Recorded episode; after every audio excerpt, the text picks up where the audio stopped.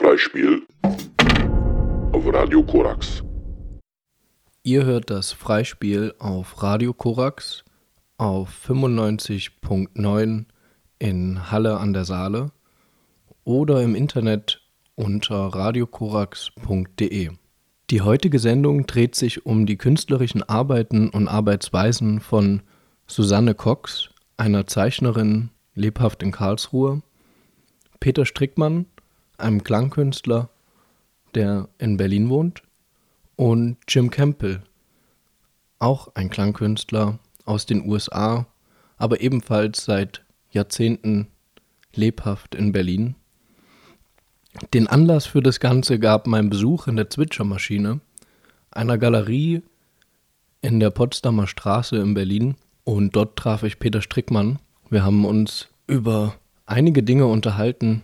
Wahrnehmung, Aufmerksamkeitsspannen, das Hören, das Sehen und aber eben auch um seine Installation dort in der Zwitschermaschine zusammen mit den Zeichnungen von Susanne Cox. Und später kam auch noch der Jim Campbell vorbei und wir sprachen über seine Veröffentlichung auf dem von Peter Strickmann initiierten Label, Netlabel, Plattform, wie auch immer. Es nennt sich Clubcard. Zu Beginn hören wir eine Komposition von Peter mit dem Namen Dacharsch. Diese entstand 2018 mit diversen Scherben, einer Keule, Feedback, Keramophon, Blechen, einem präparierten Crashbecken, Elektrokäfer, Riffelballon und einer Zither. Sie ist Teil der Reihe Dachkammerklang, ein Projekt kuratiert von Julia Katharina Thiemann, veröffentlicht auf der gleichnamigen CD, wo sich auch Arbeiten von Janis Elias Müller und Franziska Windig finden lassen.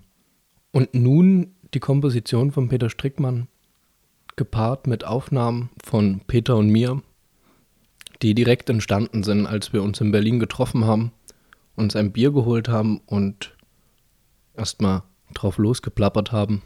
Von dort aus gehen wir in die Zwitschermaschine und später kommt der Jim dazu. Mein Name ist Maximilian Klass und ich wünsche viel Vergnügen beim Hören.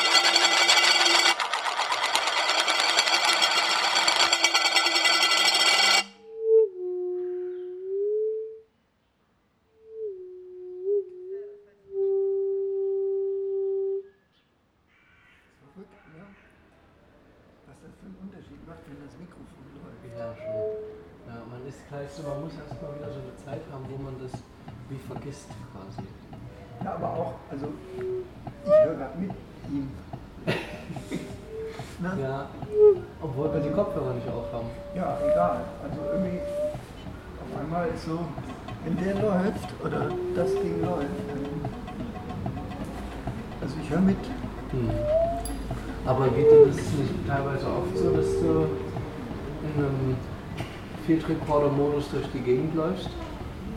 Nicht mehr so viel. Nee. Wenn dann zu gegebenem Anlass, aber gar nicht mehr so einfach mal so, würde ich gerne mehr machen. Also dieses- Aber es ist eigentlich immer so, wie, wie das, was ich jetzt gerade meinte, dass ich mithöre. Mhm. Also auch ohne Kopfhörer. Wenn das Ding an ist, höre ich viel mehr, als wenn das Ding nicht an ist. ja. Aus dem Grund finde ich, lohnt es sich, äh, Aufnahmen zu machen. Auch ohne Anlass. ja. viel zu selten. Aber so im täglichen Leben und auf dem Wegen von A nach B ist das schon, kommt es ab und zu mal dazu, dass du die Sachen bewusst äh, zuhörst, äh, in die U-Bahn Ja, ja, einsteigen, ja, genau. So fahren, Bahnfahrten. unterwegs sein. Ja. Auf Bahnfahrten mache ich das sehr gerne. Also auch U-Bahnfahrten, Mhm. kurze Fahrten. Und äh, ich nehme mir ansonsten öfter mal vor, so, gehe ich aus dem Haus, also bin aus dem Haus und jetzt höre ich mal bis da, bis da, wo ich hin will, zum Supermarkt oder zur U-Bahn oder wo auch immer, höre ich jetzt mal zu. Und oft gelingt es mir nicht. Dann schweife ich ab mit Gedanken oder bin wieder in Gedanken oder ähm, bin beeindruckt von irgendeinem Geschehen und dann uh, wieder weg. Ja. Und das heißt, ich nehme mir das eigentlich oft vor, so, so einen Spaziergang zu hören, aber das ist voll schwer. Und wenn das Mikrofon läuft, ist das viel einfacher. Das ist so eigentlich. Das bringt dann so einen anderen Fokus mit sich. Ja. Ja. Ja, Deshalb ist das eigentlich nur so ein, so ein Mittel, um zu hören, gar nicht unbedingt, um dann am Ende eine Aufnahme zu haben, aber es ist einfach. ja. Sind bei, machst du das denn? Machst du so? Ich Einfach rumlaufen. Ich versuche das schon Ja. auch immer mal wieder, ja, dass man also sich wirklich aufs Hören zu konzentrieren. Es ist natürlich nicht so einfach, wenn man viele Dinge im Kopf hat. Weil die muss man natürlich, wie du auch schon meintest, so ein bisschen beiseite schieben. Und auch durch das Sehen natürlich ist man ja ständig davon eigentlich auch abgelenkt. Ja, manchmal hilft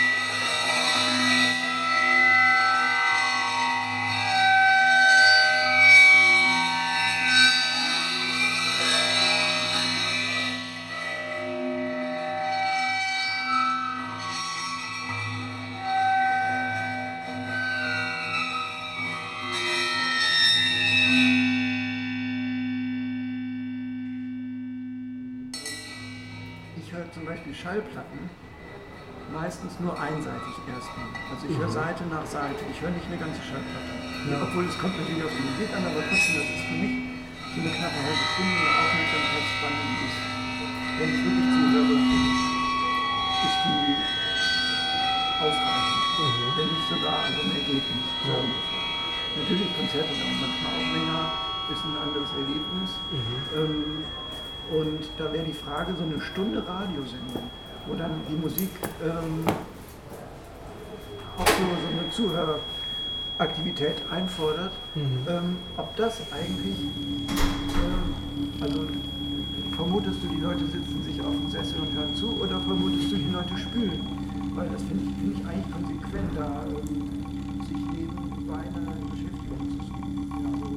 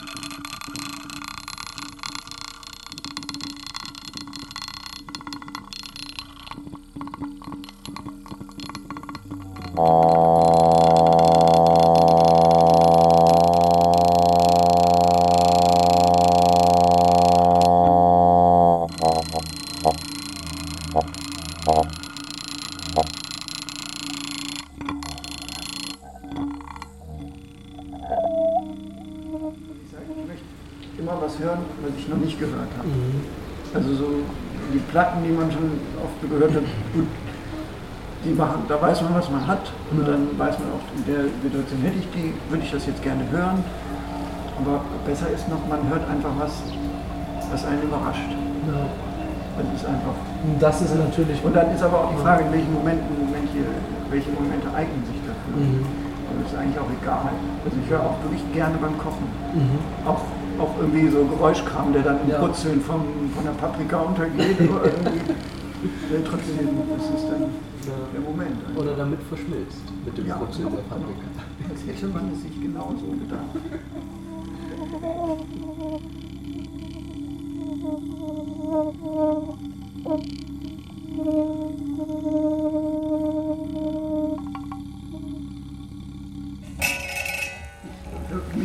mich ist manchmal ein Grund, warum ich das dann nicht anmache oder irgendwas nicht höre oder auch beim Lesen ist es eigentlich ähnlich. Ähm, oder bei allen Dingen, die, die, wo ich der Meinung bin, sie, sie bräuchten eine gewisse Aufmerksamkeit, einen gewissen Grad der Aufmerksamkeit. Ähm, dass ich die dann nicht ähm, anmache, lese, sonst was, weil ich denke, ja, die Aufmerksamkeit habe ich gerade nicht. Und äh, das ist aber Quatsch, weil die Buchzeile sagt mir das gar nicht. Die sagt mir nicht, ey, komm, jetzt lach dich erstmal aus, jetzt, jetzt ist erstmal was und, und dann kannst du nicht lesen. aber ähm, das heißt,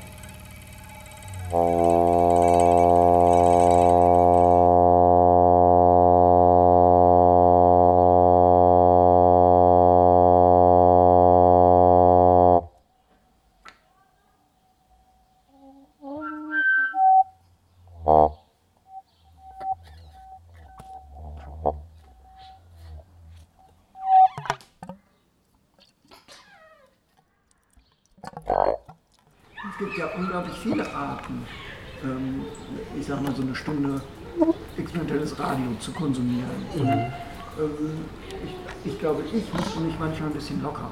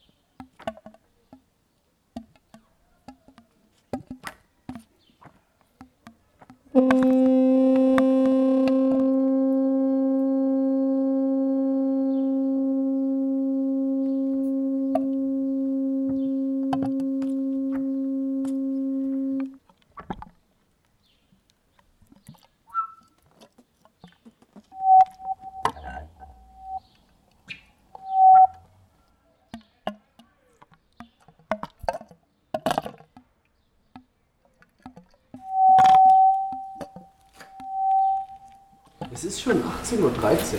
Ja, dann müssen wir rüber. Oh, da müssen wir rüber. Wo gehen wir denn eigentlich jetzt hin? In die Zwitschermaschine. In die Zwitschermaschine. hin. Ach so, super. Ja, klasse. Ja, dann gehen wir rüber in die Zwitschermaschine.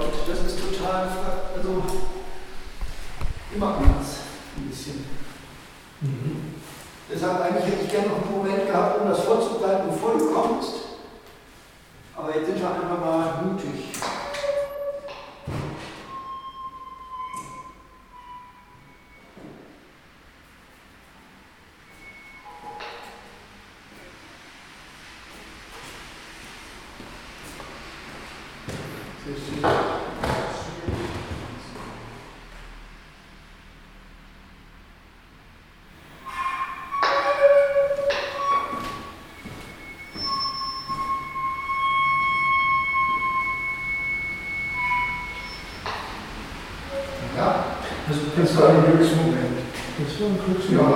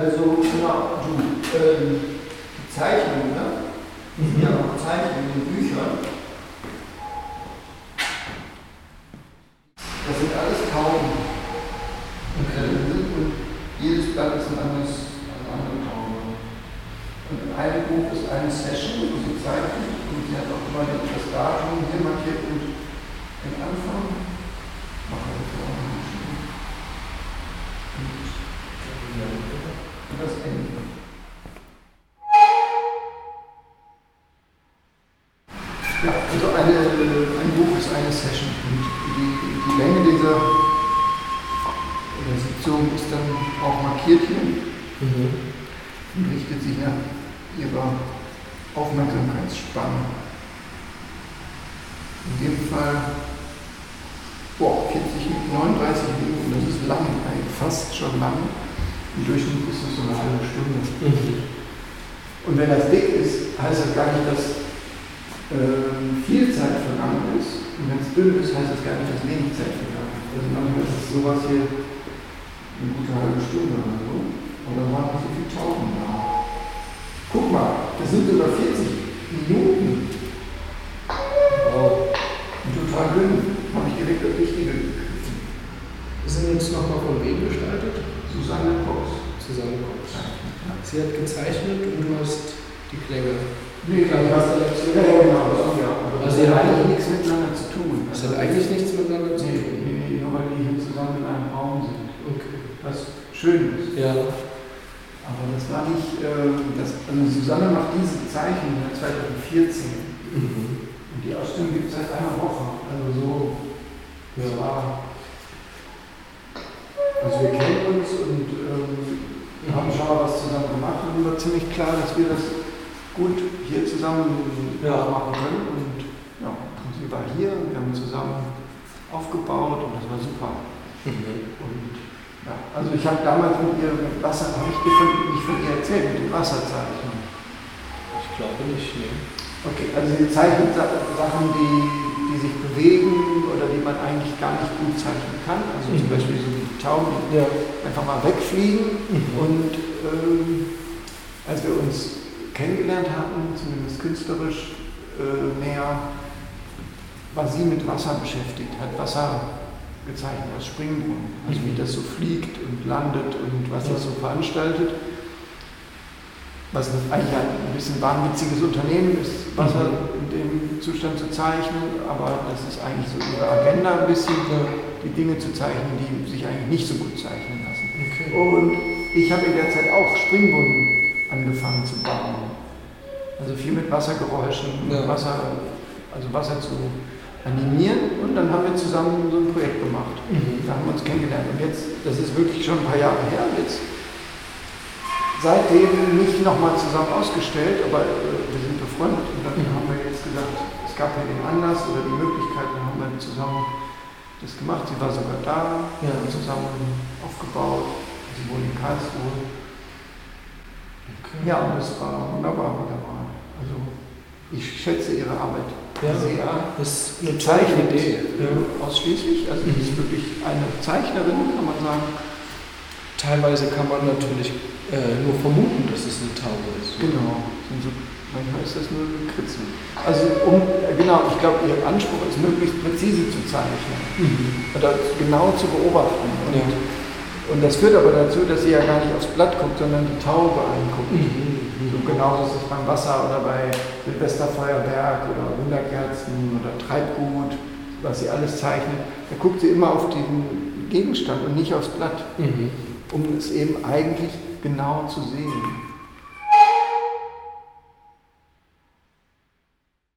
10.45 Uhr. 10 Uhr, zwölf. siehst du? Ja. Eine gute halbe Stunde. Wow. Da war sie aber, wo es richtig schnell. Tauben-Action gab. Stimmt, dann kann man sich schon vorstellen, dass das, ich meine, so Ja. Ganz schön fix. Angefangen hat das bei ihr mit äh, der Vorstellung, die Tauben zählen zu können. Oder Mhm. also sie wollte die zählen, deshalb sind hier unten in manchen Heften noch die Zahlen. Ja. Aber das war, glaube ich, dann irgendwann nicht mehr das äh, Interessanteste daran, sondern dann eher dieses Beobachten und Zeichnen an sich. Mhm.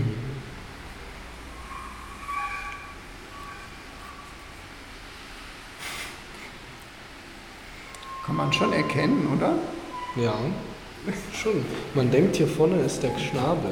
Ja, genau, würde ich auch sagen. Ja, Eine pickende Taube. Eindeutig. Ja. Aber gefüttert hat sie sie nicht, die Tauben. Nee. Um sie zu locken oder Nee, so. dann kann sie ja gar nicht zeichnen. Ja. Nee, nee. nee, nee sie, sie, sie, sie interveniert eigentlich nicht in das Geschehen, Mhm. sofern man das sagen kann, weil so sie, da sitzen ist ja auch schon. Aber nee, sie, sie, sie lässt das so sich aufführen und Mhm. sie, im Grunde ist, ist sie auch am Protokollieren. Ich glaube, sie sieht das auch. Also das Protokoll an sich ist für sie, glaube ich, auch eine wichtige, ähm, ein wichtiges Medium oder eine Kategorie. Ich weiß nicht, ob sie das als Protokoll bezeichnen würde, aber es ist schon, Aber es hat schon so dieses äh, eine Listung oder so und, und, und, und diese Sachen im Speziellen sind, glaube ich, auch eher so eine, wenn man das in der ganzen Gänze hier sieht, ein Protokoll an Zeitabschnitten. Also, also so, da, da protokolliert sich eigentlich Zeit. ja.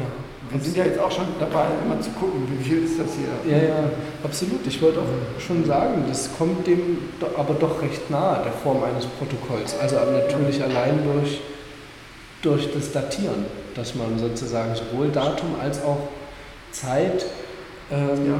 und halt die Nummerierung der Bilder natürlich. Also es Stimmt. hat schon so eine Protokollstruktur, wobei es diese Struktur natürlich auch für andere Dinge gibt. Ja. Ich weiß auch gar nicht, ich meine, Archive haben ja auch solche Strukturen. Ja, ich ne? weiß jetzt auch gar nicht genau, was ab wann ein Protokoll kein Protokoll mehr ist oder ab wann es das ist, weiß ich nicht. Aber ja. Zumindest taucht der Begriff immer wieder auf in, ihren, in den Beschreibungen ihrer Arbeit. Mhm. Das Protokollieren, zum Beispiel Treibgut hatte ich gerade erwähnt. Sie, äh, da kann man es, glaube ich, wirklich sagen, sie protokolliert das treibende Gut. Mhm. Also sie setzt sich an einen Fluss, sie hat das an der Donau mal gemacht und da protokolliert sie wirklich, wer so vorbeischwimmt, so der Stock, der, der, das Blättchen, die Zigarettenstummel, bla. so das ist dann wirklich eine Art von Protokoll, weil sie das, den Verlauf wirklich, ähm, ja, ich glaube, da passt's. Das ist ein Protokoll. Aus dem Karton genommen und hingelegt. Ja. Also sie wollte da gar nicht die große Entscheidung treffen, weil sie meint, die Tauben machen das auch nicht. Diese, obwohl, naja, die machen es vielleicht schon, aber Tauben setzen sich trotzdem überall hin Mhm. wenn man nicht gerade ein Stückchen dahin macht, dass sie sich nicht hinsetzen. Und, und so hat sie das auch. Sie hat die einfach wirklich aus dem Karton genommen und hingelegt. Ja. Und so war es dann. Also deshalb kannst du ruhig wild alles umtauschen. Achso, Wattwurmhaufen zeichnet sie übrigens auch. Was zeichnet sie auch? Äh, so Häufchen von Wattwürmern. Aber das ist der Jim. Da ist ja, mal rein. Ja. Ja. super. Warte mal. Ich muss ihn auch. Wattwurmhaufen.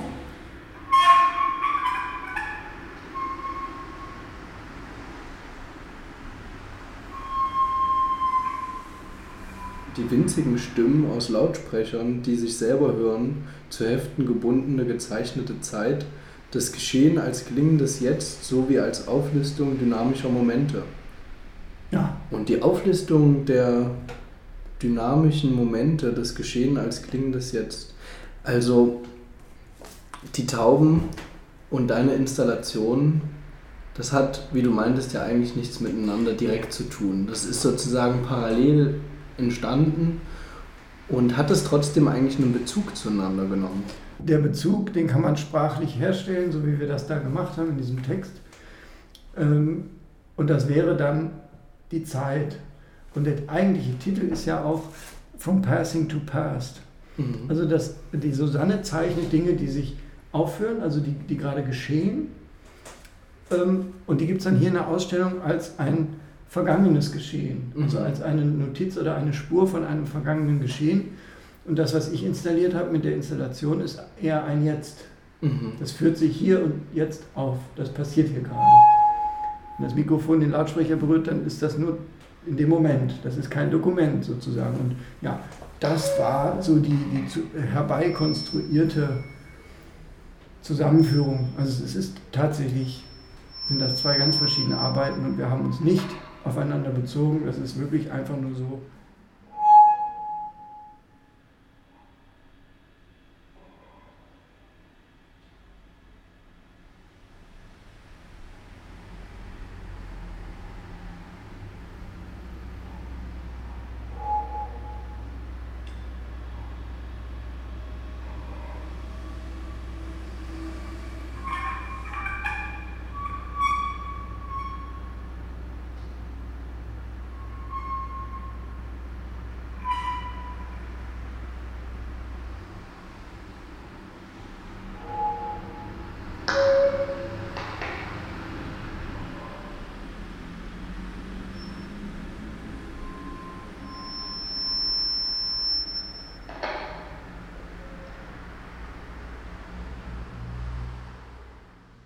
Die Ausstellung hier, die Installation ist natürlich ein Anlass äh, gewesen, dich hier zu treffen.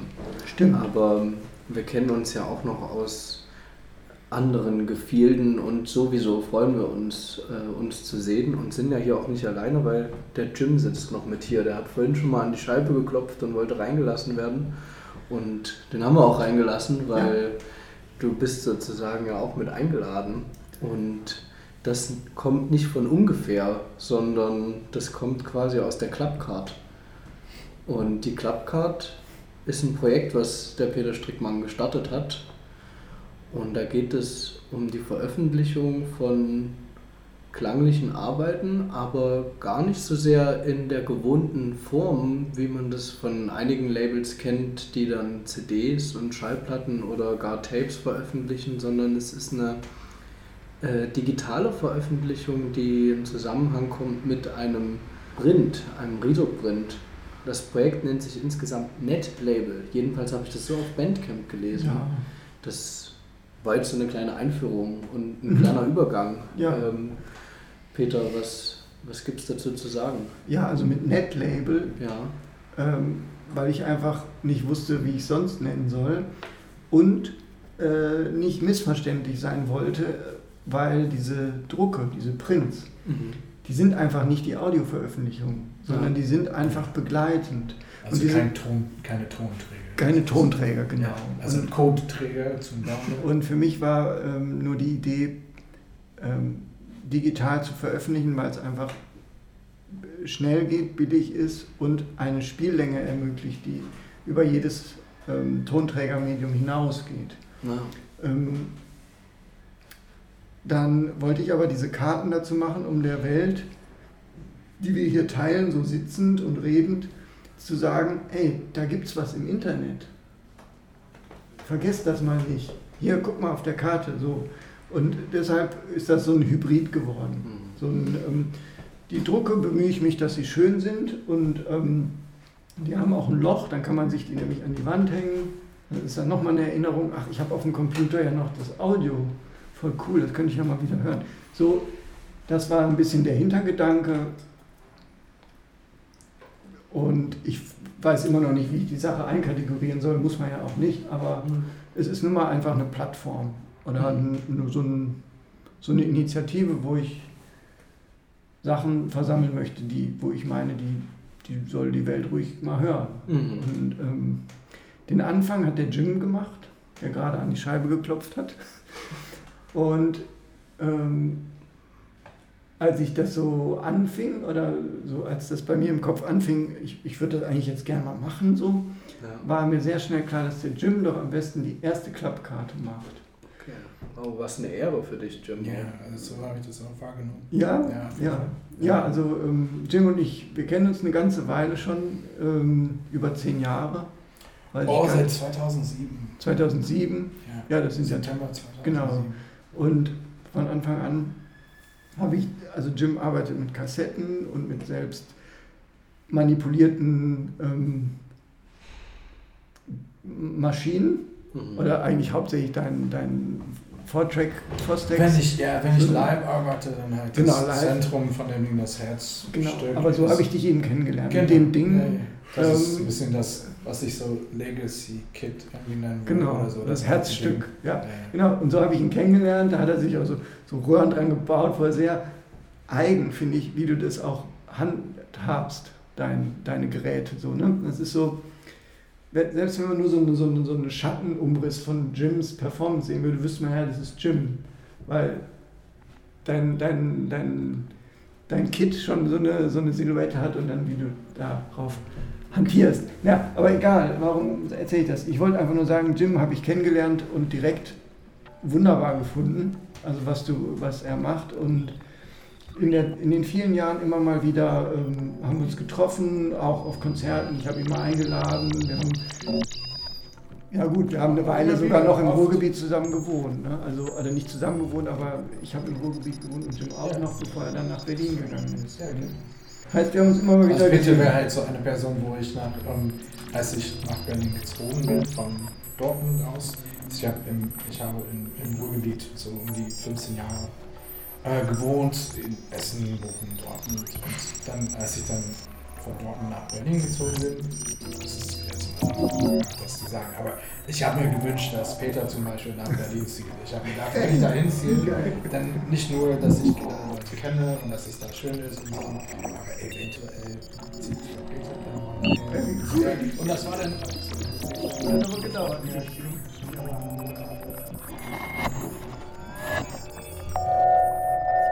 Ja.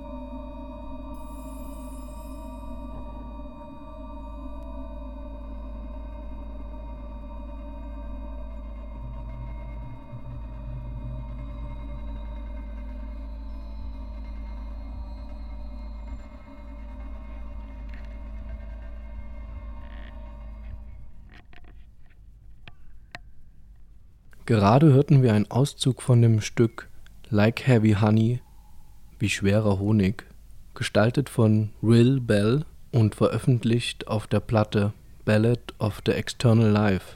Diese richtet sich nach einem Gedicht von Hugo Hofmannsthal und wurde veröffentlicht auf dem Label Elevator Bath im letzten Jahr. Wir haben nun schon erfahren, wie Jim und Peter sich kennengelernt haben und hörten zuvor von dem Geschehen hier in der Zwitschermaschine, wo wir uns nach wie vor befinden, allerdings nicht vorne im Ausstellungsraum, sondern hinten, wo die Toilette ist, die Bar und eben auch Stühle und ein Tisch. Und da sitzen wir zu dritt drumherum und reden nun noch etwas mehr über die Veröffentlichung von Blades Return, einer Audiofabel, gestaltet von Rill Bell für das von Peter Strickmann initiierte Label Clubcard. Und in dieser Audiofabel spielt die singende Säge eine recht große Rolle. Und diesbezüglich fragte ich Jim, was sein Zugang ist und sein Interesse an der singenden Säge. Für die Hörenden da draußen, die singende Säge ist ein Musikinstrument, instrumentenkundlich ein Reibi-Idophon, bei dem eine breite Säge aus Stahl mit einem Violinbogen gestrichen wird. Ein Idiophon bedeutet Selbsttöner oder Selbstklinger und bezeichnet ein Musikinstrument, das als Ganzes schwingend zum Klang bzw. tonerzeugendem Medium wird oder schwingungsfähige Teile enthält, die keine gespannten Saiten oder Membran sind. Ein Beispiel dafür ist auch die Kirchenglocke.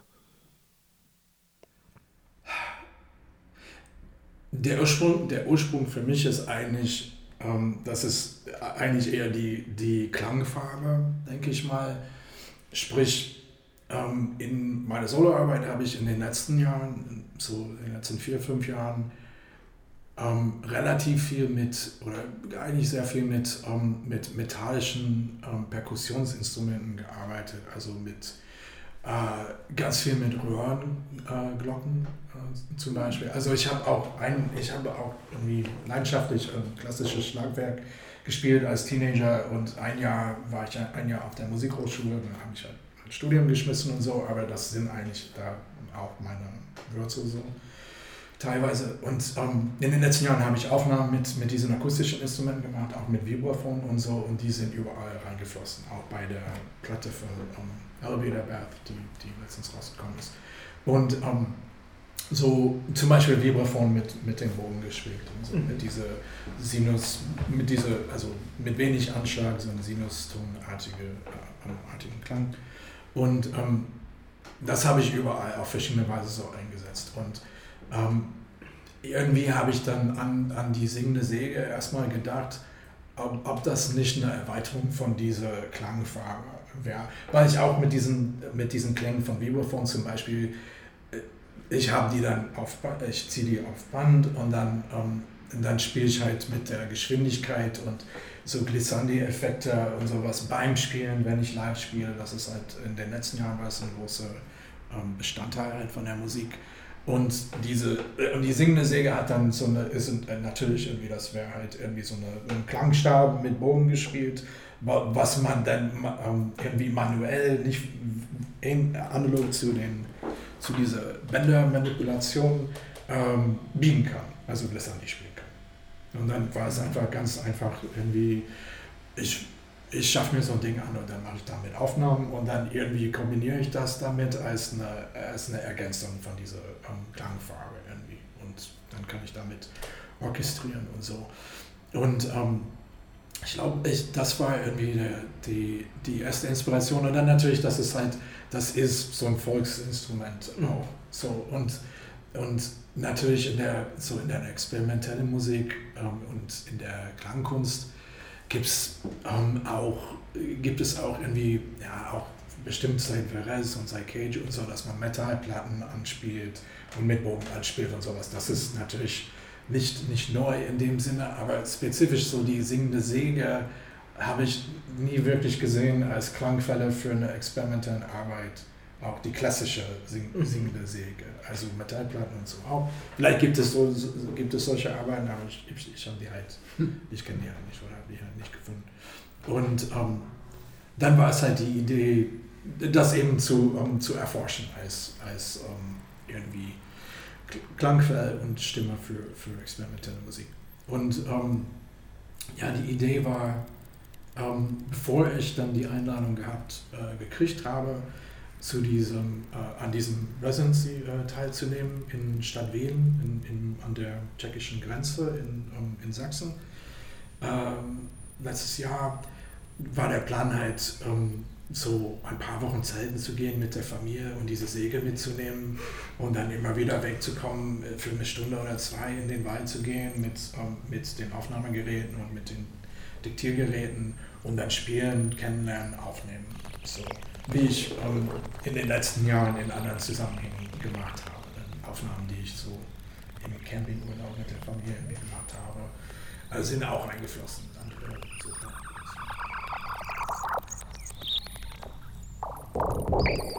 Inside out, outside in, outside in, inside out. Inside out, outside in, outside in, inside out. Inside out, outside in, outside in, inside out. Inside out, outside in, outside in, inside out.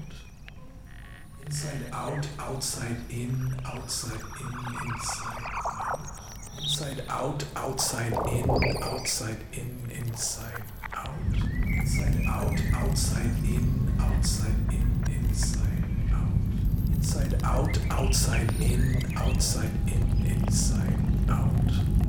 Und das war halt so, das war halt Residency, wo es darum ging, ähm, im Grunde halt um Natur als Inspiration für, für Kunst und Inspirationsquelle und auch Ort für Kunst, äh, sag ich mal, im weitesten Sinne. Und ähm, dann bin ich halt da hingefahren mit, ähm, mit dieser singenden Säge und mit einem Haufen ähm, äh, Bandmaschinen, eigentlich so Diktiergeräten und so und, ähm, und Kassetten und ähm, gespielt und lernen. Ähm, mit dem Plan, in den Wald zu gehen mit der Säge und äh, zu gucken, was passiert. Ja. Und das war natürlich irgendwie so, auch vor, vor, dieser, ähm, vor dieser Einladung, ein bisschen schon einfach die, will ich sagen platte, aber die, die einfache, verspielte Idee, die Säge halt direkt zu entflammen, irgendwie neben den Bäumen ähm, so irgendwie zu versöhnen, auf eine Art zu spielen für die Bäume, so dass die Säge für die Bäume spielt, ähm, so augenzwinkernd ähm, die Säge genauso zu empfangen und die Bäume zu unterhalten. Oder, und daraus ist halt die, die, die Geschichte gewachsen, weil dann ist halt diese Säge ist dann zum Protagonisten geworden. Ähm, vor Ort, Hm. sag ich mal. Ja. Und ich finde das, kann man vielleicht auch sagen, Jim, ähm, so überraschend, dass du dich da so einer Sache auf diese Art, ähm, also dass du es so gemacht hast, weil du das ja sonst gar nicht machst. Du Ja. bist ja sonst eigentlich so der Oberabstrakte und ähm, erzählt wird da vielleicht auf tausend Arten, aber eben nicht, da wird nicht eine Geschichte erzählt. Und, ähm, und deshalb finde ich das total mutig, dass du da so was, auch so, ein- so ein Konzept der Fabel nochmal so ein bisschen aufrollst oder irgendwie das so ähm, anwendest. Und das ist, finde ich, macht es schon interessant, auch aus, aus so einer Perspektive, das dann nochmal zu Die. Platte davor, die Arbeit dav- davor, die, also die, Die Platte, die vor uns ist, diese Vor uns liegt. Ballad of the External Life war schon eine abstrakte ähm, Vertonung von, von einem Ge genau. Gedicht, aufs, also wieder auf sehr abstrakte Weise. Irgendwie auch das Feedback, was ich kriege, ist, dass es dann schon abstrakt geblieben ist, sage ich mal, wie ich das wollte.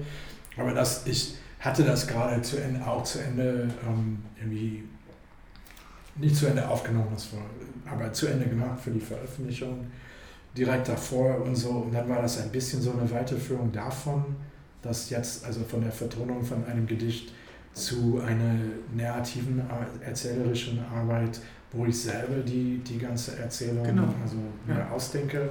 Und dann, ich meine, was mich reizt, dann halt auch die, eigentlich so, so die, die kleinen Unbequemlichkeiten oder so. Also sprich, meine Musik ist vielleicht ist nicht unbedingt so edgy oder so, könnte man meinen. Oder manchmal habe ich das als viel Feedback so gekriegt. Manchmal ist so nicht negatives Feedback, aber ist von wegen, das ist nicht meine Absicht, ist nicht unbedingt so eine, so eine, so eine edgy Musik zu machen oder so. Also schon, ich will schon Musik machen, die überrascht und so, aber es geht so in, nicht unbedingt mit Tabubrüchen, auch bei, beim Klang unbedingt, wobei bei manchen Sachen, die ich jetzt mache und so, auch, auch die quasi pornografisch sind oder so, dann schon. Das ist auch wiederum so ein anderes Thema, aber ich war, es war hier einfach diese, es ist diese leicht peinliche Linie, so ehrlich gesagt, von stimmt, irgendwie ja. so Kindergeschichte vielleicht. Nicht wirklich, also vom Inhalt sehr erwachsen, aber verpackt in so ein Ding, was halt den Anschein von hat oder Assoziation hat mit sowas ähm, nicht kindlichen vielleicht, aber irgendwas naiv. Und wo so und vielleicht nicht unseriös, aber in so in so gewissen Klangkurzkreisen vielleicht irgendwie so, wo erstmal so eine nicht Antipathie aufkommt, aber so ein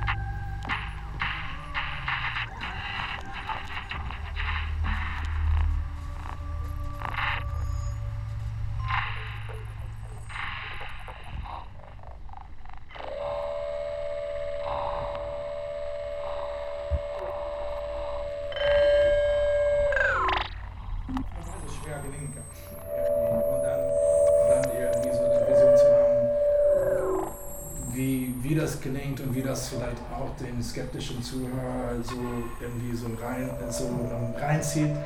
Ähnlich wie im Film machen auch, irgendwie mit, mit einer Ausgangsposition, die vielleicht schwierig ist mit der Identifikation oder sowas.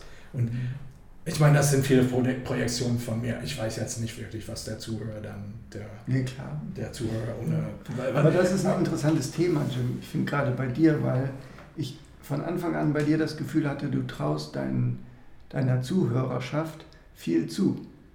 Du bist sehr vertrauensvoll, weil die Stücke sind eigentlich anspruchsvoll zu hören, auch wenn du jetzt sagst, so ein naiver ähm, Grundton oder irgendwie so, aber die sind, ähm, das ist kein easy listening, das ist auch nichts für Kinder so mal eben, also sei denn, die sind erst ein Jahr alt oder so. ähm, aber das ist einfach ähm, auch mit, den, mit der Zeitlichkeit, mit der du arbeitest, mit der Tiefe und mit, mit der Entwicklung der, der, der Szenerie, sage ich jetzt mal, vor allem bei, bei Blade, ähm, das verlangt eigentlich der, den, den ZuhörerInnen viel ab. Und da bin ich, finde ich, bist du sehr vertrauensvoll. Und das ist eine Qualität bei dir, die ich bei vielen anderen und auch bei mir selber vielleicht vermisse. Also wollte ich nur noch mal sagen, weil das auch ähm, heißen soll, ähm, nicht nach der zweiten Minute ähm, abzudriften oder auszuschalten, ne? weil ja. das braucht die Zeit. An dieser Stelle kann ich Peter nur ganz zustimmen und zum Glück haben wir hier in der Sendung noch ein klein wenig Zeit übrig. Und diese werden wir nun nutzen, um reinzuhören in die Arbeit von Will Bell, veröffentlicht auf der Clubcard unter dem Namen Blades Return. Da es aber nicht genug Zeit gibt, um diese Audiofabel in ganzer Länge zu hören, habe ich mir zwei Abschnitte rausgesucht. Und zwar den Abschnitt 1, The Return, und den Abschnitt 2, Lament. Vielen Dank fürs Zuhören. Ich verabschiede mich hier an dieser Stelle. Auf Wiederhören.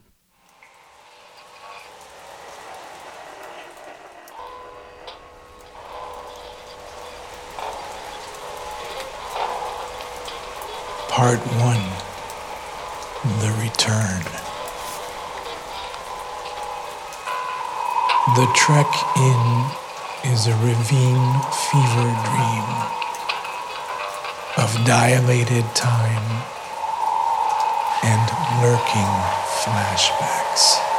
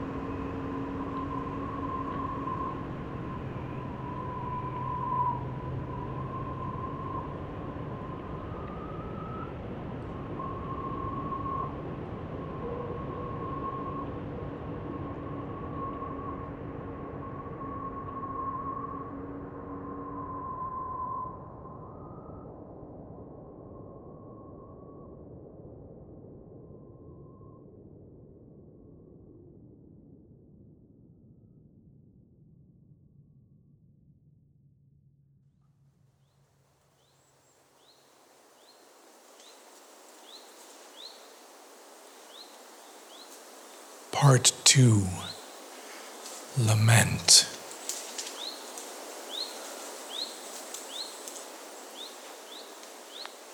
And here at last was the clearing, resplendent in the dusk, sweet darkness falling. All night Blade sat and sang. He wailed, his voice doubled, tripled. He rosined his bow with the sap of the vanquished and asked that his wrongs might be righted.